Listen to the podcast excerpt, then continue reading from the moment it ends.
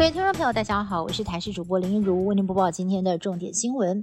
长荣航空经船飞行途中。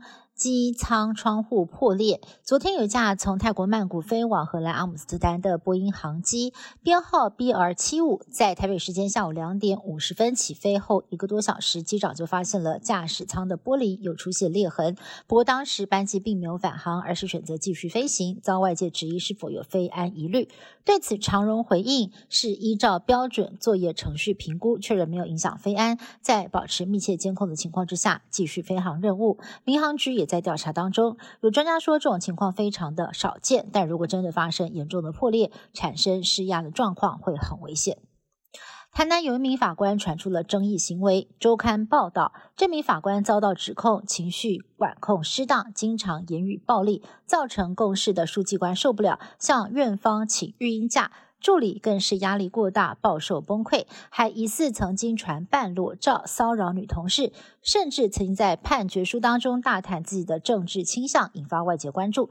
对此，台南地院澄清，职务中并无频繁调动，但是当事人涉及不当言行，将启动自律程序进行调查。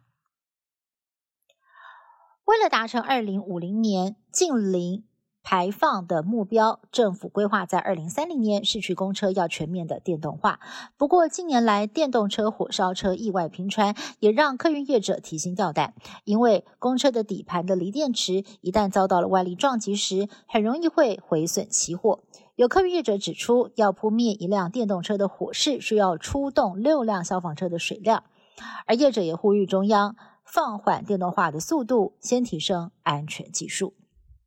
美国俄亥俄州在三号晚间发生了货运火车脱轨意外，也导致了化学物质氯乙烯外泄。当局紧急撤离民众，采取小型爆炸措施，燃烧残留物质。化学物质外泄也造成了生物浩劫跟民众的担忧，火车安全议题也浮上台面。乌战争即将届满周年，乌俄双方仍然在乌东持续的激烈交战，而在当地煤矿城市。布格列达尔传出了俄军死伤惨重。开战以来，号称作为俄军精锐部队的一批海军陆战队，全旅总共大约是五千人，在这里几乎是全军覆没。另外，还损失了至少三十辆战车。从空拍画面当中可以看出，俄军战车常常是直接开进地雷区。甚至呢，在慌乱当中是直接的横冲直撞，造成了自家士兵的损失。不过，北约秘书长担忧普京持续用人海战术向乌克兰施压，俄军弹药的消耗速度快，目前已经是严重供不应求了。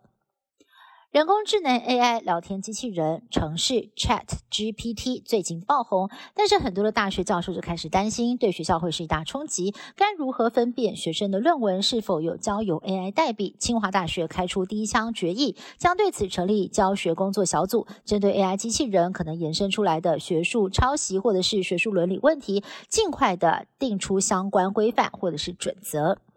以上新闻是由台视新闻部制作，感谢您的收听。更多新闻内容，请您持续锁定台视各界新闻以及台视新闻 YouTube 频道。